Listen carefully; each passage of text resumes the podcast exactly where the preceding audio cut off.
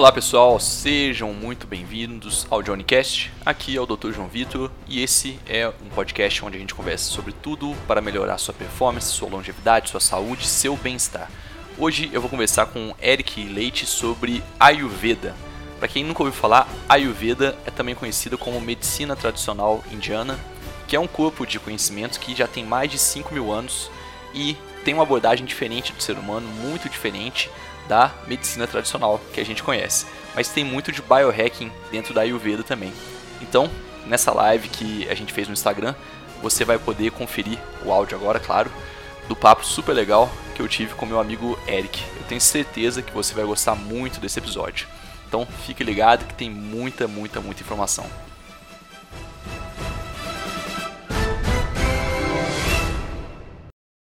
Mas eu queria te agradecer o convite aí de eu ter te convidado, você ter aceitado participar dessa live. Por, primeiro, porque eu confesso que no dia que a gente se encontrou ali na mesma tutoria, quando tu falou o teu, o teu pitching ali, eu falei, pá, que coisa interessante.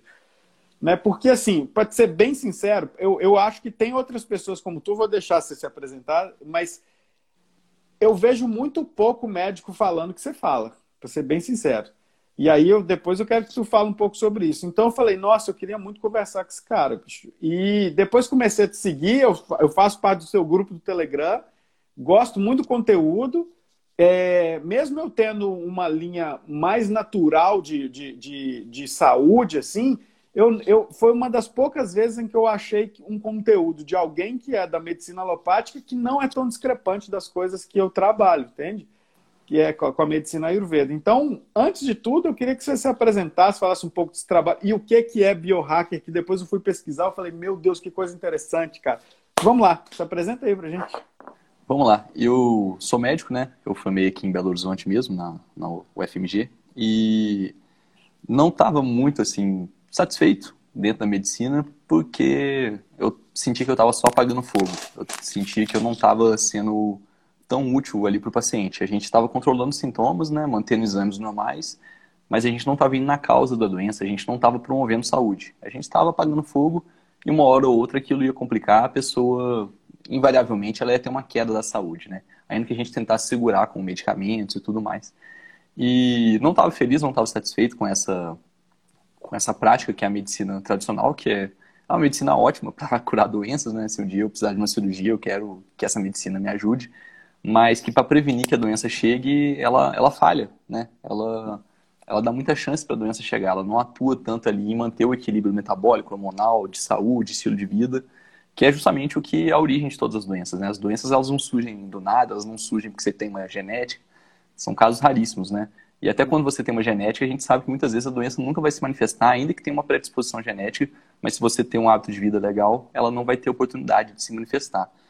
E ao mesmo tempo estava vendo que os sistemas de saúde, tanto do Brasil, mas do mundo todo, né, seja público, particular, tava, eles estavam ficando cada vez mais sobrecarregados, cada vez mais caros, cada vez mais insustentáveis, porque as pessoas estão ficando cada vez mais doentes, né?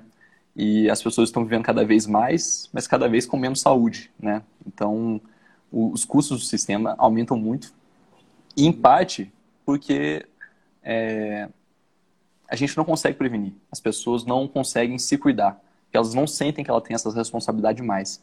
Porque o modelo ficou tão centrado ali no médico, no profissional de saúde, que joga tudo para o médico. O que o médico falar, está falado, é aquilo mesmo, você não questiona, né? O médico não gosta de, de ser questionado também. E eu cheguei à conclusão que a única forma de resolver esse problema da saúde no mundo, seja público ou privado, é cada um começar a cuidar da sua própria saúde sem precisar é, chegar no ponto de ter que ir no médico para o médico falar o que, que você precisa fazer para a própria saúde. Então, eu acredito muito nisso que eu chamo de empoderar o paciente, né, para que cada um sinta-se também responsável pela própria saúde. Eu falo que cada um pode ser também o seu próprio médico. E eu vejo que nisso está a solução. E a gente está numa época muito propícia para isso, porque a informação está muito fácil, né? O acesso à informação. Sim. As tecnologias estão cada vez mais, mais abrangentes, cada vez você consegue ter mais dados sobre o seu corpo sem ter que é, de fato ir num, num, exame, num médico, passar por uma bateria de exames. É, eu acho que essa é uma tendência para a próxima década, a gente ter uhum. os dados de exame tudo mais acessíveis, né? Então cada um vai poder ter ali um próprio relatório pessoal Mas basicamente a história é essa. Eu, por causa disso, eu fui para medicina do esporte, que era a área dentro da medicina que eu conhecia, que era mais preventiva, mais alta astral, né? E daí eu fui estudar bastante de nutrição, estilo de vida, e cheguei no biohacking, ou biohacking, que, grosso modo, é hackear a própria biologia, né? Mas é mais que isso. É... Ser um biohacker é você fazer experimentos com o seu próprio corpo. Mas não é nenhum experimento arriscado, perigoso, insensato. Mas é justamente você ajustar o seu estilo de vida com aquilo que seu corpo vai responder melhor. Então você faz experiência, como o que você vai comer, como que isso vai interferir no seu corpo, quantas horas você vai dormir, o que você vai fazer antes de dormir. Ah, vou fazer exercício três horas antes de dormir. Ah, não, dormi mal fazendo exercício, então vou fazer o exercício mais cedo, de manhã. Enfim, são milhares de, de hábitos, pequenos ajustes que a gente pode fazer na nossa rotina para ter uma performance melhor, ter mais energia e ter mais saúde, né? Evitar, não dar chance para a doença chegar. Isso é ótimo, João. Antes da gente continuar, só queria pedir o pessoal é, para chamar os colegas aí para assistirem, porque tem muita gente que está entrando aí que eu vejo que é aluno de Ayurveda, outros que eu não conheço, deve ter vindo por ti, mas é um assunto que eu acho que é importante para todo mundo, que é cuidar da própria saúde, assumir a autorresponsabilidade. Então, clica aí no aviãozinho, manda para um colega que você acha que é importante saber um pouco mais sobre isso. Ô, João, olha só, é, eu queria falar, quando você começou a falar aí sobre saúde e, e dessa noção de erradicar doença e desse problema de prevenir, é interessante, porque eu não sei se você já se deparou alguma vez com algum texto da Ayurveda, é, mas é, para o Ayurveda, a, a, noção de saúde para o Ayurveda, ela, ela, eu acho ela muito abrangente, porque ela vai, é, uma, é, um, é em sânscrito, né? mas enfim, se você tentar traduzir aqui sem entrar em termos específicos, tu vai falar de um equilíbrio total da fisiologia da pessoa, né? Ela, tá, a uhum. fisiologia, ou seja, está na sua própria fisiologia, ou seja, o equilíbrio do que a gente chama de uma dinâmica sutil do corpo, porque a Ayurveda ela é mais biofísica do que bioquímica, né? O olhar dela. Uhum. Então você está no equilíbrio, mas aí você falou do, do metabolismo, é engraçado porque no, na noção de saúde da Ayurveda a gente fala de Sama Agnisha, que é exatamente o equilíbrio da, do metabolismo. Né? E, e, e, eu acho que isso é, é central para a saúde.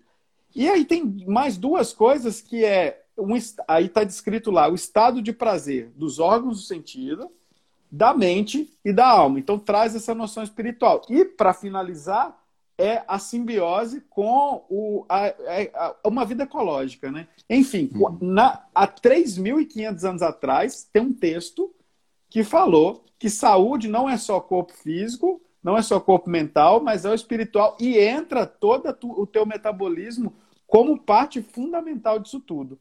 E eu vejo muito que tu fala muito de alimentação. Isso foi uma coisa que, que me agradou muito, além de você cantar, que eu também gostei de ver você cantando, mas uma coisa que me agradou muito foi ver você falando de alimentação. Não que a Ayurveda seja alimentação, para quem não sabe, que talvez está do teu lado aí e é teu seguidor, a Ayurveda é hoje registradamente a, a medicina mais antiga da humanidade, mas eu acho que é mais do que pensar em medicina, porque é um saber, né? É, e vai falar de um monte de coisa, até de, de espiritualidade, assim. Mas é, muita gente acha que a Ayurveda é um tipo de nutrição, mas eu falo que não, porque a Ayurveda. Eu tenho paciente que tem, que vem para mim com ela, que vem para mim com Parkinson, que vem para mim com várias doenças diferentes, mas a alimentação é um ponto central de tudo, porque é onde tu busca energia para ser, né?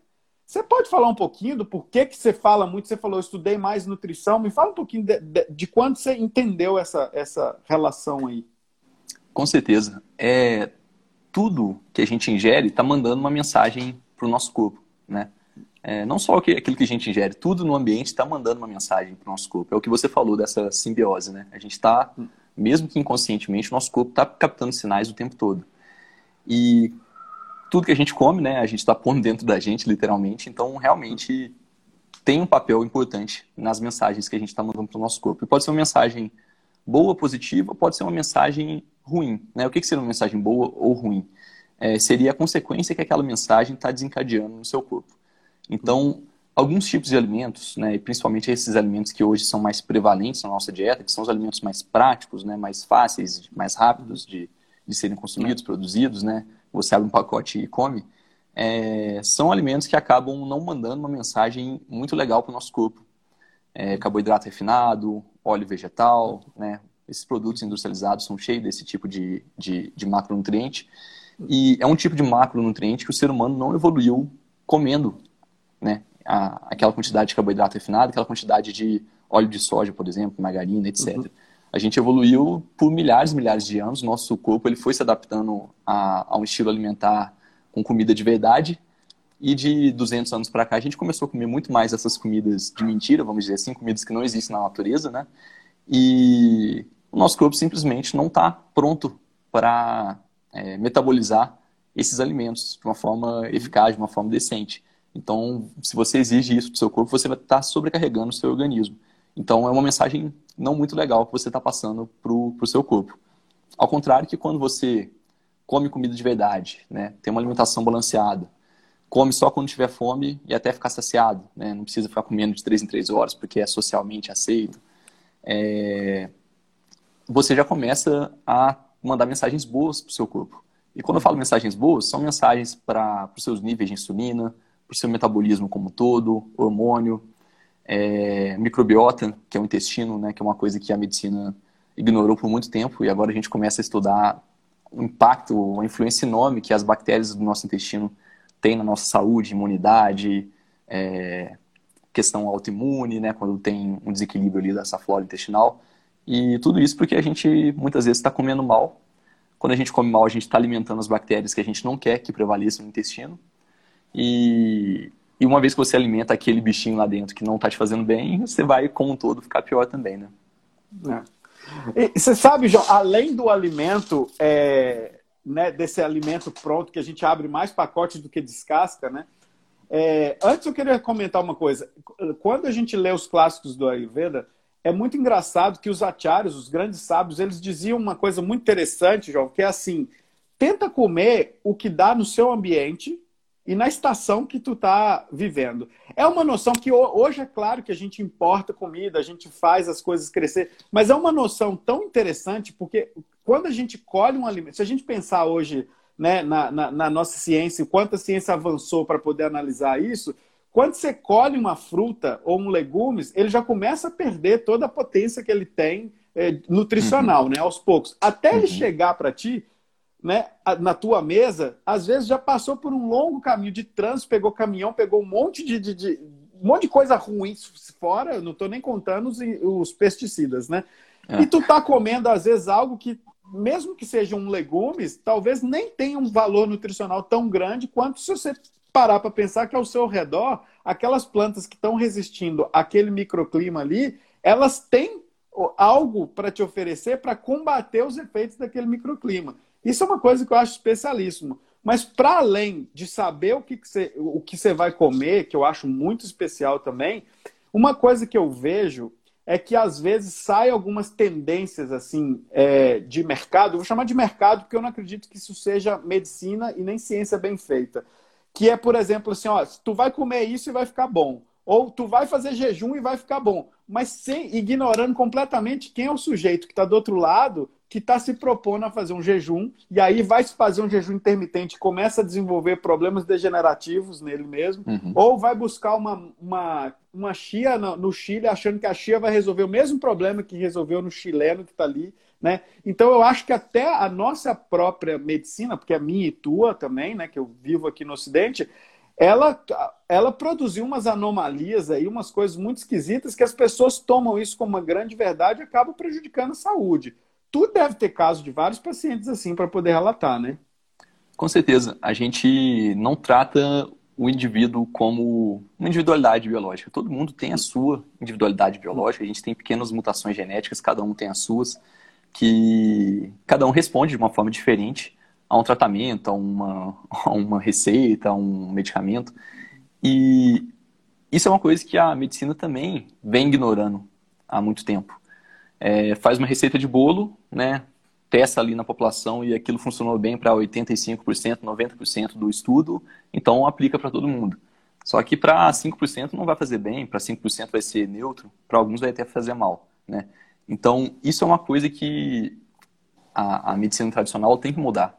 Ela tem que individualizar mais esse tratamento, ela tem que levar mais em conta a individualidade biológica, fazer uma coisa mais personalizada porque aí sim você vai conseguir promover saúde, né?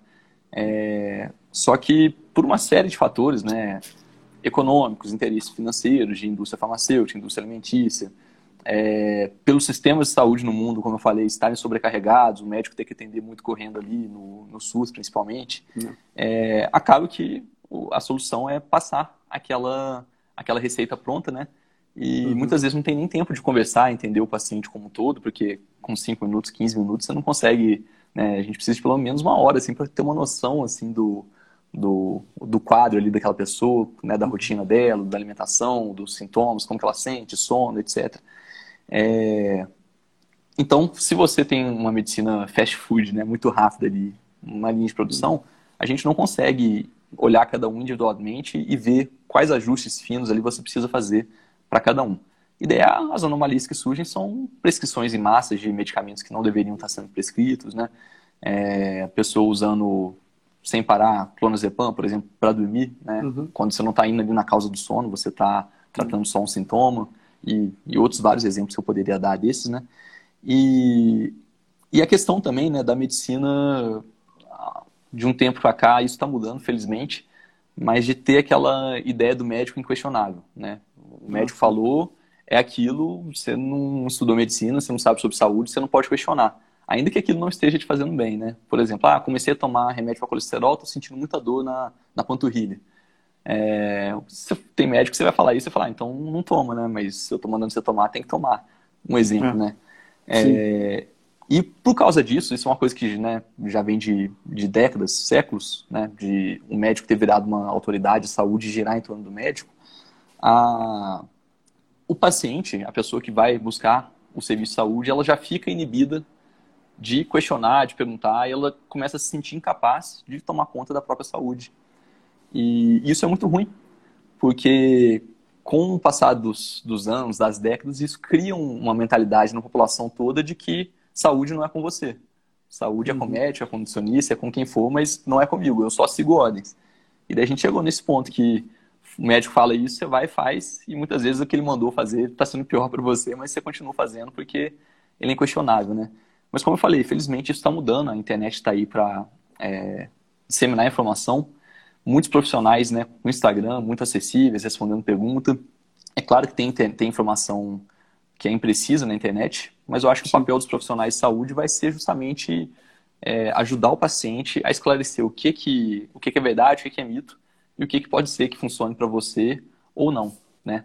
É, quando eu falo que todo mundo pode ser seu próprio médico, não é porque você vai sair tomando remédio que você leu na internet sem saber, mas você tem que entender um pouco sobre como funciona o seu corpo e conversar com um médico, um profissional de saúde, sobre como colocar isso em prática, né? Então, eu uhum. vejo que o médico do futuro ele vai ser um parceiro, um guia, um tutor da saúde. Não vai ser simplesmente uhum. aquela pessoa que carimba e te dá uma ordem para você seguir, né? E tu vislumbra isso mesmo? Você acha que isso, isso a gente está caminhando para isso em, em curto prazo, por exemplo? É inevitável, é inevitável esse empoderamento do paciente ficar cada vez maior por razões tecnológicas. É, é. Em algumas especialidades, assim, a gente já está vendo máquinas substituindo o papel do médico, porque o médico, quando ele é só um, um, um carimbador de receita, tudo que ele faz é raciocínio. E isso o computador faz muito melhor do que a gente. Ah. Então, o computador já está sendo treinado para fazer diagnóstico, para fazer é, raciocínio, para interpretar resultado de exame, com uma capacidade de processamento muito maior do que a nossa, né? Gente conseguir processar milhares de informações por segundo. É, isso vai ficar mais acessível para a população em geral. Né? O conhecimento uhum. já está. Em breve, esse, esse diagnóstico de Big Data, de computador, ele vai estar tá acessível também. Então, ou o médico ele vai entender que o papel dele não é simplesmente ficar carimbando receita, mas sim ser um tutor, ser um promotor do, do estilo de vida, um, parceiro né, do, do paciente, ou ele vai ser substituído por um robô, porque se for só para ficar fazendo um diagnóstico, né, então o robô ele nunca vai ter essa parte humana, que eu acho que é justamente hum. é, esse que é o papel do médico do futuro. Mas esse médico que é autoridade inquestionável e que falou e você não pode contestar, e se você falar para ele que pesquisou sobre a sua doença no Google, ele fica bravo, é, no futuro não tem espaço para esse médico mais não, com certeza.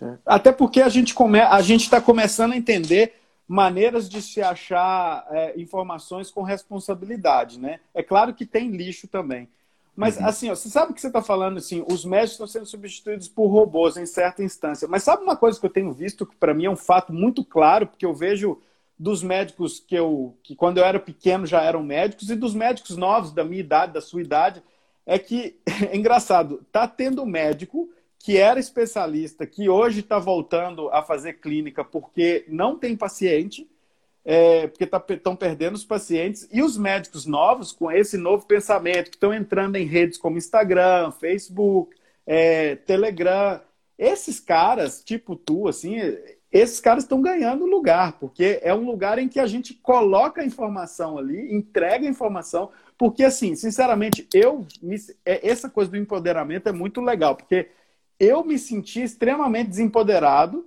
é, quando eu tinha que ir no hospital. E olha que eu tive plano de saúde durante muito tempo na minha vida. Eu vou te contar um caso básico. Assim, eu, tenho, eu tive um, um, um paciente que, de repente, ele foi morar é, é, em. É, como é que chama do lado de Ouro Preto? Ali, Mariana. Uhum. E esse, esse menino, ele todo, todo ano, duas vezes por ano, ele tomava é, muito remédio para rinite, sinusite e tudo nas vias aéreas antibiótico. E assim, é muito, é, e é muito engraçado porque assim, teve uma vez que eu, que eu falei com ele assim, ei, tu já tentou é, fazer limpeza do nariz, tu já tentou fazer alguns métodos naturais, assim, só para ver como que você reage com isso? Ele falou, não. Eu falei, pergunta para a médica que te atende. E ele perguntou, ele falou, ah, você pode tentar. Depois de ficar três anos prescrevendo antibiótico para ele, ela falou, tenta. E aí deu certo. E eu fiquei falando assim, caramba, né? Tem um protocolo mesmo que as pessoas seguem. Toma, você tá com, você tá com sinusite, tu toma esse antibiótico aqui vai lá. A gente testa com coisa muito forte, cara. Exatamente. Entende? E, e isso, é claro, igual tu falou, se eu tiver que precisar de uma cirurgia, é lógico que eu vou procurar um hospital alopático, é lógico que eu vou procurar um atendimento no hospital, mas ir para hospital hoje é um negócio assim, se eu tiver, depende do que eu tenho, eu falo assim, não, eu vou tentar administrar aqui, ou eu ligo para o João ali para saber alguma coisa que estou passando, se eu não conseguir fazer pela Ayurveda, mas assim, isso me gera, e eu acho que gera em muita gente, repulsa, cara. E aí, eu quero entender um pouco como que é o, como que a tua atuação hoje no mercado é, tentando empoderar as pessoas. O que que tu faz? Como que é um atendimento teu? Me fala um pouquinho aí. É, Outra coisa que acontece também na medicina tradicional, alopática, né? E de novo, não estou falando pejorativamente. Se um claro, dia eu precisar, claro. eu vou querer, né? Mas é que o saber fica muito compartimentado, né? Cada vez você tem mais especialistas sobre tudo ali e chega num ponto que você perde a ideia do todo, né? E ainda que tenha um clínico geral ali que pega o paciente como um todo, ele vai pegar como um todo a parte de exame físico, o exame laboratorial, mas não vai focar tanto em estilo de vida. E hoje a gente sabe que estilo de vida é o que é o que manda na saúde e na doença, né? Que todas as doenças começam por algum problema, por algum desequilíbrio é, no estilo de vida. Às vezes começou 30 anos antes, né? É, às vezes por predisposição genética que nunca se manifestaria, mas você tem um estilo de vida que não é legal e, e vai se manifestar. É, então, no consultório, o meu papel, assim, o meu eu começo tentando abordar o paciente como um todo. Então, antes da consulta, eu já mando uma série de perguntas para a pessoa responder com calma, com os detalhes que ela quiser. E ao longo da consulta eu vou esclarecendo aquelas perguntas. Mas a gente tem que ver muito bem sono, horas de sono, qualidade do sono, o que, que você faz antes de dormir, como que você acorda, se você dorme posição X, Y, se você ronca, se você tem apneia, é, se você sente sono durante o dia. Daí a gente vai para alimentação, alimentação daí já é outro mundo, outro universo totalmente, né? é super importante. Sim. Eu acho que o sono é mais importante que a alimentação, apesar dos dois serem muito importantes para a saúde. É no sono que começa tudo, é no sono que a gente se regenera, então. Uhum. E a gente valoriza pouco o sono, a gente valoriza mais a alimentação, né? Sono geralmente é aquilo lá, ah, faltou tempo no dia, eu vou dormir mais tarde para resolver o que eu não fiz, ou então vou acordar mais cedo. É... Eu faço a abordagem da alimentação, acho muito importante, quero saber Sim. o que come, com que frequência, com que quantidade, se come até ficar saciado ou não é, se sente mais fome de manhã ou à noite, se tem fome compulsiva por algum alimento específico. Importante a gente entender. Porque tudo isso que eu estou falando, depois a gente vai pedir exames laboratoriais, sim, mas tudo isso que eu estou falando já está dando para. Já vai formando na minha cabeça uma imagem. Ó, se a pessoa está é, tá tendo claro. fome à noite, está tendo uma compulsão, será que o cortisol dela está alto? Será que ela está querendo carboidrato ali para naturalmente abaixar esse cortisol? Enfim, só um exemplo. É, depois a gente vai para hábitos de vida, e hábitos de vida não é só atividade física ou sedentarismo ou não, é saber quanto tempo a pessoa fica sentada, por exemplo, com o que, que ela trabalha, se o trabalho é estressante ou não, né? Hoje a gente sabe que ficar sentado é, é um perigo, muito tempo sentado, porque o nosso corpo, primeiro, que não foi feito para ficar sentado, né? Os nossos Sim. ancestrais, os homens das cavernas, estavam em movimento constante, movimento leve, suave, não era ficar correndo o dia inteiro, igual a gente acha, Sim. Né? Sim. mas era um movimento constante. E hoje não, hoje a gente, ainda que faça uma hora de academia por dia, corra uma hora por dia, acha que não é sedentário, se você passa depois seis, oito horas sentado, você está sendo sedentário. Né? Durante uhum. esse período aí, a sua musculatura está atrofiando, você vai ter algum problema lombar, você não está mandando sangue para o músculo, o músculo não vai estar tá, é, conseguindo captar glicose, conseguindo captar outras substâncias estressoras que vão acabar ficando num nível mais alto no nosso corpo. Esse estresse vai se acumulando, ele vai causando é, inflamação, envelhecimento no longo prazo, enfim. Uhum. É, o sedentarismo, como um todo, é um, é um, grande problema. Então, a dica que eu dou para todo mundo é não fique mais de uma hora sentado. Eu passei uma hora sentado, eu faço algumas flexões, abdominal, polichinelo, agachamento, exercício leve, mas só para me manter em movimento, né? Vai, sobe escada. Eu falo para todo mundo, é um hack esse daí. Você ficou uma hora sentado, faz algum movimento para né, para a sua fisiologia ficar, porque é isso que o nosso corpo está esperando movimento.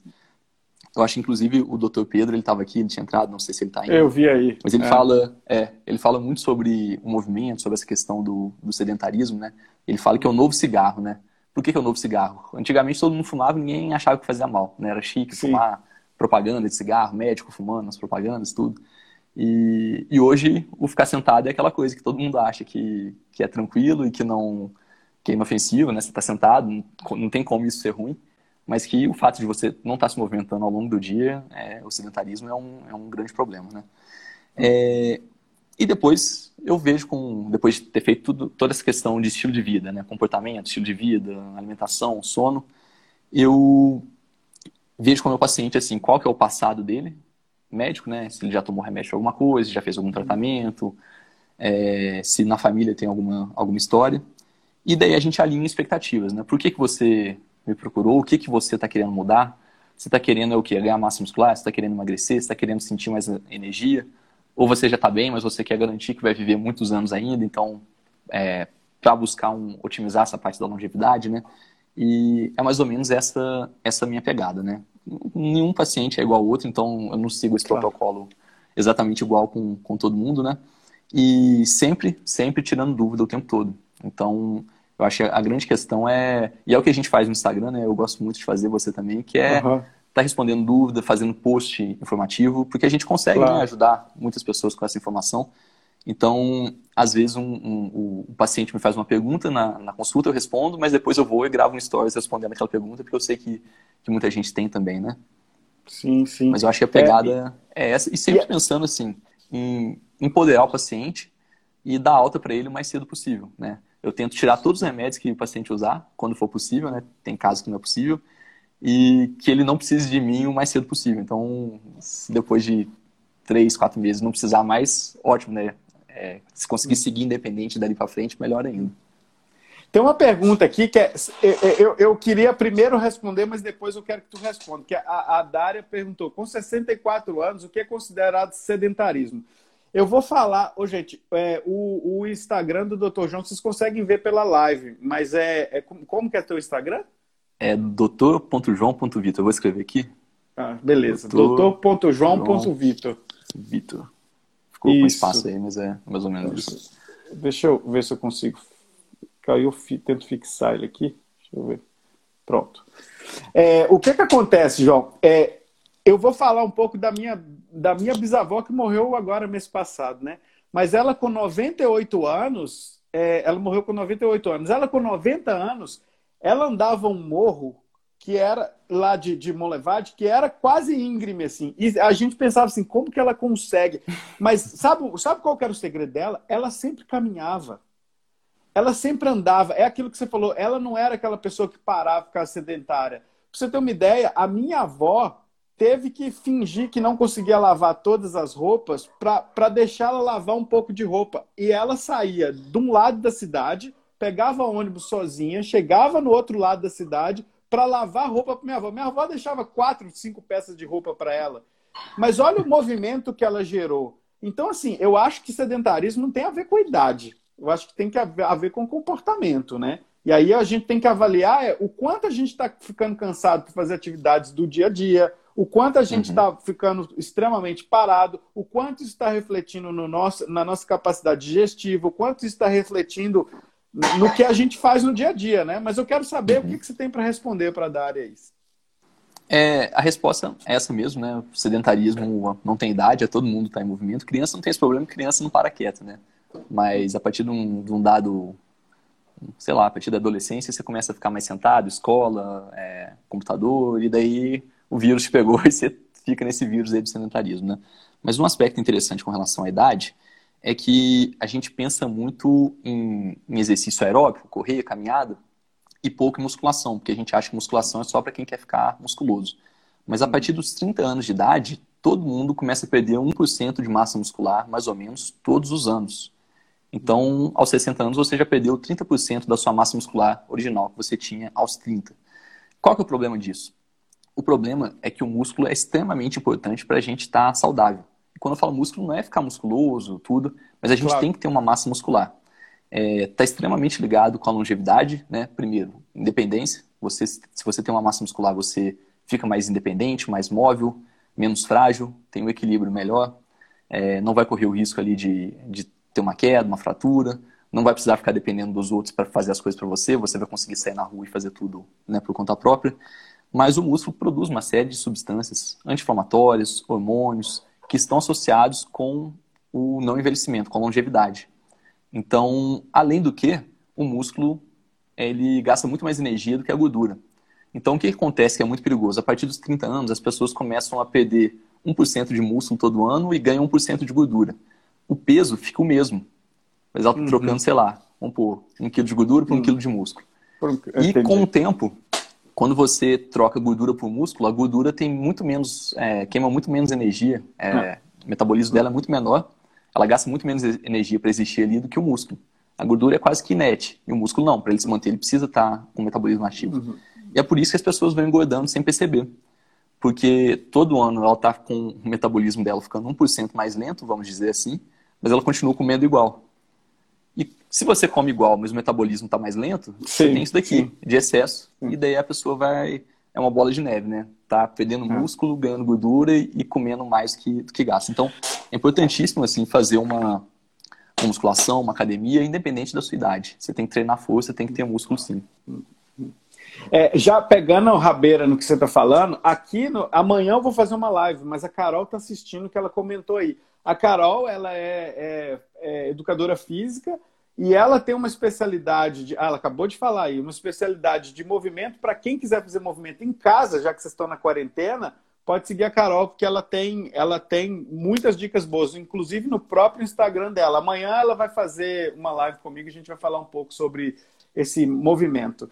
É, ô, João, você falou uma coisa do metabolismo, isso é muito legal, porque assim, dentro, do, eu, dentro dos cursos de Ayurveda que eu, que eu dou, né, a, a minha escola tem vários lugares do Brasil, mas uma coisa que eu acho interessante é que eu tenho muito aluno que é nutricionista, alguns alunos que são médicos, e aí é, uma coisa que eu vejo é que por exemplo, eu falo com a nutricionista assim, tá, tu tá fazendo suplementação para essa pessoa, mas você tá garantindo que ela consegue digerir tudo que tu tá dando para ela? A capacidade, a, a, a, capacidade de digestão, a capacidade de metabolismo é, é diferente. E a gente, é igual você falou, a gente continua comendo, mas a gente não pensa que a nossa capacidade de produzir digestão, de metabolizar tudo, é muito diferente entre a gente e entre uhum. outra pessoa. Então não dá também para um profissional, por exemplo, de alimentação, como um nutricionista, sair prescrevendo receita de bolo para todo mundo, porque cada um é cada um, né? Isso não tem jeito. E uma e eu achei muito importante quando tu, quando tu mencionou falando de, de exatamente dessa de, da diferença de metabolismo que a gente tem na nossa fase de vida. E é isso que eu vejo mesmo. Às vezes eu vejo as pessoas elas estão intoxicadas por alimento que é bom, mas porque ela não consegue fazer a digestão desse alimento e elas acham uhum. que elas estão fazendo bem.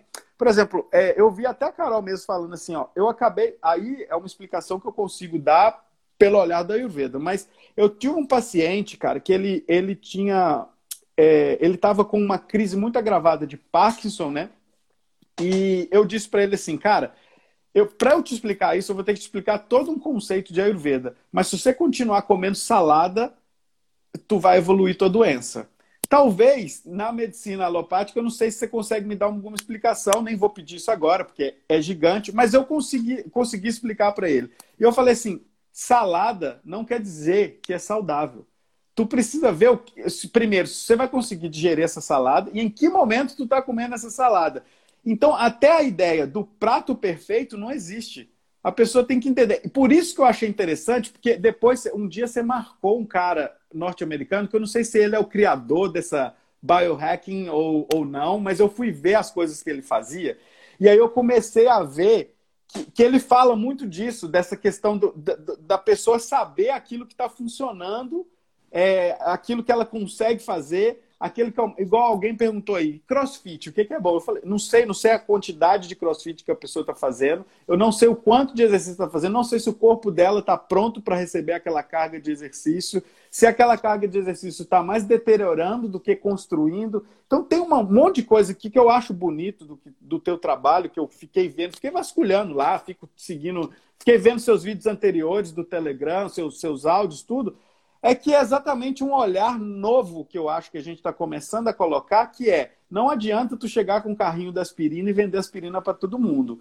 Cada pessoa tem que se entender como um, ser, como um universo, né, cara? Como um universo. Uhum. E isso, velho, é assim, ó, um dia eu acho que eu quero te encontrar, assim, pessoalmente, a gente começar a conversar e dialogar os nossos saberes, porque eu falei assim, gente do céu, a Ayurveda chegou no Brasil para os médicos, sabe? De certa maneira, assim, tentando falar dessa visão, sabe? E eu fiquei muito feliz de ver isso tudo. Tem uma, uma pergunta da Carol aqui, eu posso ler para você? Ó, queria saber do João o que ele acha da integração de profissionais da saúde, fisioterapeutas, treinadores, médicos, nutricionistas, no sentido de trabalharem juntos e pela independência e autonomia do paciente. Tu já faz isso até no seu Instagram. É, a, a ideia é essa mesmo. A ideia é ter essa abordagem integral, né? Eu, eu, um exemplo que eu poderia dar aqui é a questão da ortopedia, né? A ortopedia muitas vezes acaba em cirurgia, mas tem muita coisa dentro da ortopedia que você poderia resolver como uma fisioterapia, uma atividade física, uma suplementação, uma dieta, né? É, mas esse é só um exemplo, não estou generalizando, tem coisa que tem que fazer claro, cirurgia claro. realmente, né? Claro. Mas mas a pegada é essa, o futuro é essa. É equipe, né? Ah. É trabalho integrado para o paciente ele ter essa. Ele está cercado por todos os lados, né? Ele está bem orientado por, por todos os lados. É. é. essa coisa é engraçado. Né? Eu acho que é, é, a união de saber é a vitória. Assim. É, é, essa abordagem de muita coisa. Por exemplo, eu, eu tive casos de pacientes que foram diagnosticados para retirar o útero e eu falei assim: olha, eu, eu vou te falar, eu consigo te imprimir um tratamento que pode ser que vai funcionar. Se tu já tem esse diagnóstico e tu tá decidida que lá para frente tu vai tirar, vamos tentar aqui primeiro. E assim, cara, mioma desapareceu. Poliputerino desapareceu. E assim, é porque a gente, a gente tem que entender que o conhecimento, a, por a gente fragmentar o conhecimento demais, fazer o conhecimento totalizante é muito difícil. E aí o paciente tem que ter a autorresponsabilidade de saber procurar também muitos profissionais. E a uhum. gente não foi instruído para isso. Isso que a Carol está falando, que a, a maioria não faz, mas eu acho que no dia que pegar uma pessoa que incentiva e explica para esse paciente que ele precisa de múltiplas visões, eu, eu, tenho certeza que a vida dessa pessoa vai mudar. Eu te vejo recomendando, tenho uma nutricionista que tu gosta muito, que tu recomenda ela muito, e eu acho que é por aí. Eu acho que a gente tem que ter essa multiplicidade, conversar, conversar as medicinas antigas com a medicina moderna e tentar fazer esse diálogo. Eu não posso querer ser a pessoa que vai falar assim: eu não aceito a medicina moderna, mas no dia que eu precisar ir para o hospital eu vou. É muita hipocrisia, entendeu? Então eu prefiro tentar encontrar pessoas tipo o que você está fazendo, que conjuga mais com a minha ideia de, de pensar no, na saúde e que eu vou me sentir mais tranquilo do que ficar tentando criar desculpas. Então eu acho que a gente está num caminho. Quando eu vi, eu confesso assim, por pura ignorância talvez, que eu não conseguia ter a imagem desse médico. Eu, eu comecei a ver, porque eu, eu, eu vou confessar que sim, que eu parei de seguir é, é, orientação de médico há muito tempo assim, só de alguém que eu confio, outro aqui, outro aqui, mas ver alguém entregando informação, eu fui ver Depois que eu fui seguir pessoas que te seguiam, que eu fui ver que tem mais gente que tem Instagram, aí eu comecei a entrar, comecei a ver. Então, realmente, eu acho que tem alguém mudando. Mas, João, eu queria te falar uma coisa. Você falou que isso vai mudar. Agora eu vou entrar no âmbito um pouco político, não um político em termos partidário, mas em termos de, de, de saúde pública, o qual você acha que a gente está distante disso? É muito, muito distante. Por... Primeiro que a gente precisa. É, é, muito fator, né? A gente tem que começar na faculdade. Né? A, a faculdade já tem uma, uma, um ensino antigo. A medicina é ensinada hoje igual ela era ensinada 100 anos atrás, por exemplo. É, coisas básicas sobre nutrição, eu tive o quê? Três aulas na faculdade toda sobre nutrição e alimentos e macronutrientes, essas coisas. É, sobre microbiota, saúde intestinal, nem foi falado durante a faculdade. Então, assim, é um currículo ainda que está muito engessado, né? Por coisa, é, orientação da diretriz do MEC e tudo.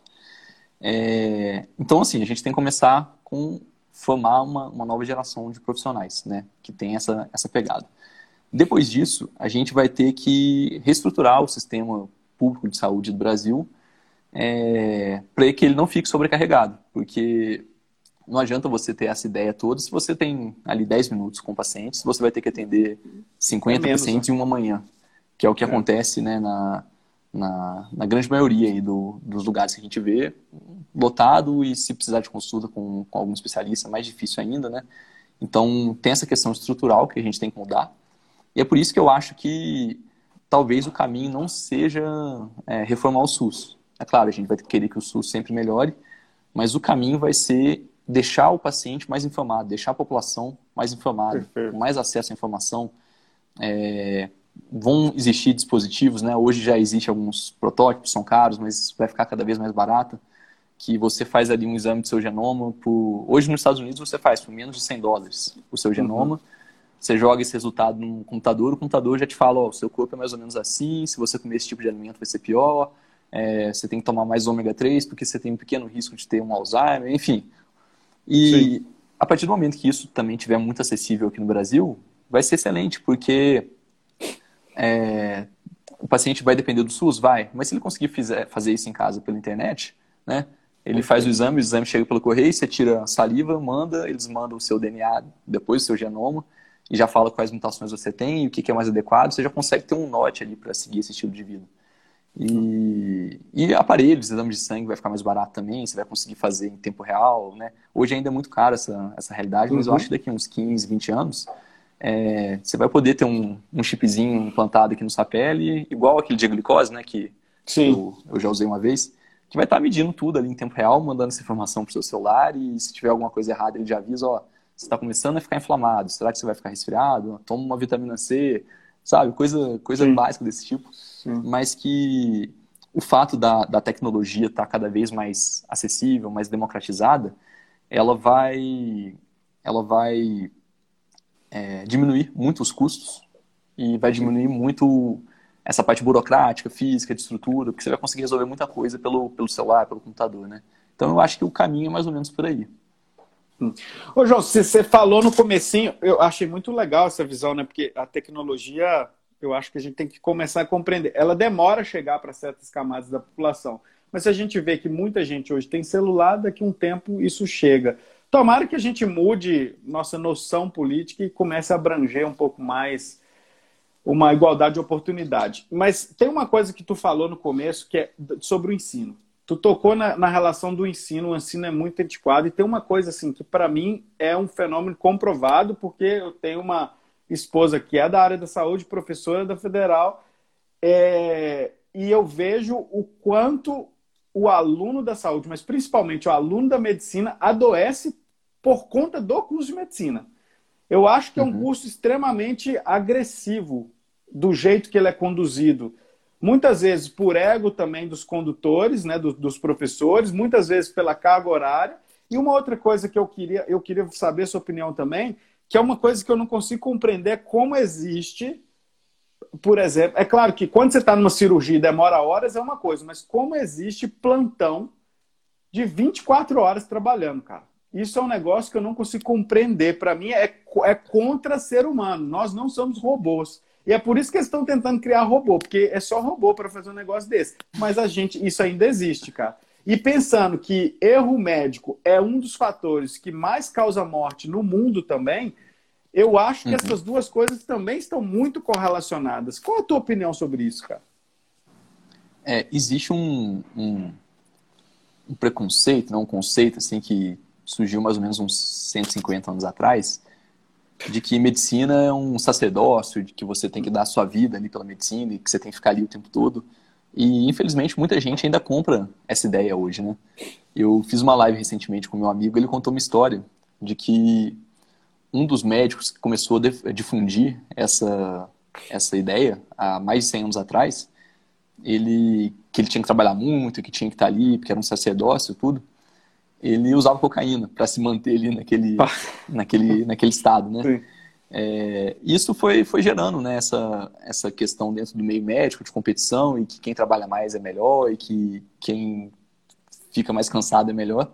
E, infelizmente, assim, muita gente ainda cai nessa, nessa conversa, nessa ilusão, né, de que a uhum. medicina, o legal é trabalhar muito, é estar tá em vários hospitais, é, enfim. O, quando eu estava na faculdade, eu ficava pensando sobre qual residência eu ia fazer e não me animava nada fazer residência, porque todos os residentes que eu via eram pessoas tristes, né? O residente é o, é o fundo do poço ali, porque ele tem um salário lá, uma bolsa é, baixíssima e tem que trabalhar 60 horas por semana, isso no papel. O papel já é 60 horas por semana, né? Tá, Mas na prática é mais. É. Hum. Então, assim, nenhum trabalhador do Brasil trabalha 60 horas por semana em um contrato, né? Mas o residente pode e na prática ele trabalha mais, né? Se ele está indo embora, ele chegou uma emergência, ele tem que ficar enquanto tiver serviço, porque é uma mão de obra barata e o SUS não roda sem residente. O dia que acabar é. residente, o, o SUS não vai funcionar. É, mas enfim, todos os residentes tristes, ou desenvolvendo alguma depressão, ou desenvolvendo gastrite, ou ganhando peso por causa daquele estilo de vida né, intenso ali. E isso foi uma das coisas que eu falei, não, mas eu não quero isso para mim, não. E, e, outra coisa foi que eu não conhecia nenhuma residência que fosse alta astral, que tivesse essa abordagem de, de saúde preventiva né, que, eu, que eu pratico. Acabei fazendo a especialização em, em medicina do esporte, mas a gente já acostuma com a doença, né? Com, não, não deixa de ser uma hipocrisia, desde a faculdade. Então, esse período de faculdade, recém-formado, foi onde minha saúde estava pior, onde eu ganhei mais peso, onde eu ficava mais doente, eu tinha que usar antibiótico com frequência, pós de garganta. É, é aquilo, não, você está tentando levar saúde para os outros, mas para você, você não olha, né? E no final das contas, você não está levando saúde para os outros também, porque é aquela, aquela, aquele conceito de saúde é apagar fogo, saúde é ausência de doença. E saúde não é ausência de doença, simplesmente, né? O fato de você não estar tá com uma doença ali pontual não significa que você está saudável, né? A Covid está aí para mostrar isso para gente, né? 80% das pessoas que estão morrendo, elas têm uma síndrome metabólica, ela tem obesidade ou diabetes ou ou uma inflamação crônica ali, subclínica. É, então, o fato de você não ter uma doença ali ativa no momento, uma infecção, uma sinusite, não quer dizer que você está saudável, né? É, isso é verdade. João, a gente está quase chegando no fim, acho que a gente tem aí uns 10 minutos. Eu queria saber quais são os seus planos agora, porque eu vejo que tu, tu tá se esforçando muito agora nas redes sociais para levar mais informação. Talvez tu hoje, das pessoas que eu sigo da área da saúde, é um dos mais ativos, fazendo live quase todo dia, trazendo informações para as pessoas. Você movimenta muito o teu Telegram. Como é que estão os seus planejamentos? O que, que você está pensando aí para suas próximas ações aí? A ideia é estar tá cada vez mais, mais presente mesmo, com conteúdo mais, mais frequente e de mais qualidade, né?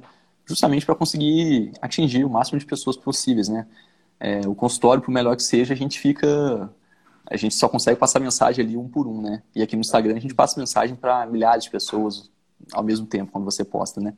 E, e eu acredito muito nisso. Eu acredito que a, a, a mensagem que eu quero passar é essa: que você pode ser o dono da sua saúde, a sua saúde pode estar sob seu controle, ela é sua responsabilidade, você não precisa esperar que ela venha de uma prescrição, do médico, nutricionista, nada disso. É, eu acredito bastante nessa, nessa, nessa mensagem e a ideia é estar cada vez com mais conteúdo, com mais, é, é, mais formas de empoderar, de trazer conhecimento para todo mundo com relação à saúde. Uhum. Ô, João, olha só, é, é em 1900, né, a gente viu Freud publicando o livro dos sonhos, e depois todos esses debates sobre a mente, elas começaram a borbulhar aqui no Ocidente. Mas quando a gente pega os textos védicos, a gente vê que 4 mil, 5 mil anos atrás, um grande foco da medicina oriental, principalmente pensando na medicina indiana, sempre foi a mente. Tanto é que no Ayurveda tem uma frase, é claro que depois ela é mais elaborada, a gente vê que tem outros fatores, mas que é que toda doença começa no apego. Se a gente for traduzir profundamente as palavras no sânscrito, a gente vai ver que sobre o quanto as doenças são psicossomáticas, né? É, tu olha o fator psicológico nos seus atendimentos, como que é isso? Como que é essa visão? Tu, ou tu tem trabalho paralelo? Como que você faz isso? Não, isso é assim, é uma via de mão dupla, né? Eu eu entendo que muitas doenças têm essa, essa origem psicossomática, têm essa influência, mas ao mesmo tempo, desordens orgânicas do corpo, elas vão ter uma influência também ali na mente. Sim. Então, muitas vezes a gente tem que ver Sim. o que, que surgiu primeiro, né? o ovo ou a galinha. Mas uma coisa que a gente está que a gente está vendo agora com muita frequência é você melhorar sintomas de, de depressão ou de déficit de atenção quando você melhora o intestino, né? Isso é óbvio, Perfeito. porque uhum. o intestino tem tudo a ver com a saúde é, cerebral, tem uma conexão muito grande, a gente tem muitos neurônios no intestino, neurotransmissores que são produzidos ali. É, então, eu acho que muitas vezes a gente consegue ver claramente né, que uma, uma questão psicológica desencadeou, por exemplo, uma doença autoimune, alguma coisa ali. É, mas outros casos a gente vê que é o contrário, que uma, uma função, uma, um desequilíbrio orgânico está causando uma disfunção a claro. nível mental, né? Mas, com certeza, são, são coisas que a gente tem que... E entender isso é muito importante, porque é, a gente sai só de ficar passando medicamento, né? É aquilo. Claro. Ah, tá com alguma depressão, ah, toma um remedinho ali. Não, não é assim. Muitas vezes você restabelecendo o equilíbrio orgânico ali da, daquela pessoa, a parte psicológica ela melhora naturalmente, né? Hum. Ô João, isso é bonito porque eu fico vendo. Você sabe que, que no Ayurveda o Tiara ele diz assim, é, eu vou fazer uma tradução para o português para não entrar em termos técnicos, mas ele diz assim que a má saúde do teu intestino pode te levar à demência. É muito engraçado. A gente está fazendo todo esse estudo agora bioquímico para entender isso, mas o quão esse conhecimento é antigo, né, cara? O quanto é. a gente tem essa relação. E por que, que a gente não olha? Eu pergunto para as pessoas que fizeram medicina, assim, você sabe quem foi Sushruta? E nenhum médico sabe, a não ser que tenha estudado medicina. Cara, se eu te mandar uma foto dos equipamentos cirúrgicos do Sushruta, tu vai ver que são os mesmos equipamentos cirúrgicos que se usam hoje.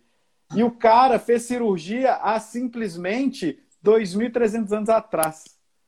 Na guerra, eles faziam reconstituição de partes do corpo, cirurgia até interna, cirurgia anal, então, assim, eu fico vendo quanto a gente está achando que a gente está evoluindo, mas eu estou achando que a gente está lembrando. Lembrando uhum. com outras palavras, entende? Claro que a modernidade tecnológica está trazendo outras palavras para explicar o que a gente não conseguia explicar com essas palavras agora. Mas uhum. quando tu. Eu, eu te perguntei isso porque eu ia chegar nessa fase, porque o tratamento psicológico da Ayurveda ele é completamente físico. Tu vai tratar uhum. físico, tu não vai ficar tratando, sentando a pessoa ali, não. Tu vai tratar no físico, tu vai tratar intestino, tu vai tratar o duodeno, tu vai tratar o estômago e tu vai tratar com, colocando medicamento na pessoa, não medicamento é, fitoterápico, terapia uhum. no, corpo, no corpo dela. E aí tu vai ter uma mudança completa, você vai ter uma mudança de todos os movimentos celulares e isso vai afetar na tua mente. Isso é que é bonito, porque eu estava esperando tu responder para acrescentar e te falar. O... Mas assim, é incrível, cara. Tu, eu tô ficando muito animado de te escutar, porque eu tô vendo uma luzinha no fundo do. no fim do túnel, de ver o quanto as pessoas elas estão começando agora a buscar essa relação que para mim é ancestral. Entende? Perfeito. É, eu, eu acho eu acho que essa, esse é o termo essencial, ancestral, né? Hum. É, a, a nosso corpo a gente evoluiu por milhares, milhões de anos. Então, a sabedoria intrínseca aos nossos mecanismos fisiológicos que foram moldados ao longo de milhares e milhares de anos de evolução é uma sabedoria muito grande e que muitas vezes a gente quer inventar, ah, não, vamos manipular isso, aquilo. Gente, muitas vezes é só a gente fazer o que a gente, o, que os nossos ancestrais faziam e, uhum. e, pronto, né? Os ancestrais tanto de 50 mil anos atrás, o homem das cavernas, mas também os ancestrais Ayurveda, os ancestrais de, de mais recentes, né? Que eles estavam mais próximos da natureza. Então, à medida ah. que a gente começou a viver um estilo de vida cada vez mais artificial, a saúde vai embora, né? E uma das definições de, de biohacking que eu mais gosto é justamente essa, é tentar criar ao seu redor um ambiente natural em um mundo que hoje é totalmente artificial, né?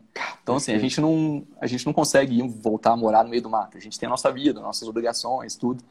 Mas o que a gente pode fazer para que esse ambiente fique o mais natural possível, apesar uhum. da gente estar num mundo que é totalmente artificial, né? É, perfeito, cara, perfeito. Gostei muito. Eu, eu sou um candidato a me aprofundar é, nesse biohacking aí, porque eu gostei muito, que é um jeito, porque, João, eu não sou formado em, em medicina alopática, né? É, o que eu estudei, eu estudei psicologia, não fiz formação em psicologia, eu estudei pós-graduação em psicologia, mas eu estudei Ayurveda. A Ayurveda foi a minha formação, assim, que eu mais me dediquei para estudar. E às vezes a dificuldade que eu tenho é, aos poucos eu vou aprendendo mais, mas é fazer a tradução para as outras pessoas do que é a teoria do Ayurveda nesse diálogo moderno. E eu acho que eu encontrei um caminho que é prazeroso para mim, que é primeiro começar a te seguir, entender o que, que você está falando ali, mas eu gostei muito dessa definição de biohacking que, que eu estava eu tava estudando antes da gente começar a live é, para tentar entender um pouco mais. E, cara, é por aí. Eu acho que eu tô saindo mais animado dessa conversa e vendo que se a gente começar a unir esses saberes, a gente vai co-criar muita coisa, cara. Espero que a gente tenha mais encontros e consiga discutir mais coisas e chegar a muitos denominadores comuns, né? Eu acho que é isso aí. A gente tem que, tem que quebrar alguns, alguns muros, né? algumas paredes aí, alguns preconceitos e e vai ter que bater de frente algumas vezes, né? Eu, algumas claro. vezes, felizmente, poucas vezes, é, sou criticado por outros médicos, né? Porque eles acham que eu tenho umas ideias muito doidas aí, muito. Mas. Mas acho que não. Acho que, assim, toda mudança ela vem com, com alguns, alguns atritos, né? E uma vez que você acredita nessa mensagem, nessa, nessa, nessa missão, pode vir um atrito que a gente vai estar pronto para receber. E a ideia é, é difundir a saúde mesmo. João, daqui a pouco o Instagram corta, então queria te agradecer. Muito obrigado. Vou voltar para ver você cantando aí na sua, nos seus stories. Gente, acompanhe o João, porque o João, além de médico, ele canta no story dele. É, é muito bom. Siga mesmo o conteúdo que eu gosto muito. Quem quiser, lá pelo Instagram do, do, do, João, na bio dele, vocês conseguem entrar no grupo do, do Telegram dele. E eu acho que tem muito assunto, principalmente que eu vi que tem, tem bastante aluno assistindo aqui eu acho que, principalmente para os alunos que são da alopatia aqui, também para poder fazer essa ponte, ter essa esperança e essa iluminação que eu tive nesses dias que eu conheci o João. João, muito obrigado. Bom Excelente. Domingo. Valeu pelo sábado convite. e bom domingo. Valeu. E à medida que for surgindo assunto, a gente vai, vai fazendo mais live também. Demorou, cara. Um abraço aí. Grande abraço. Até mais. Até mais. Tchau.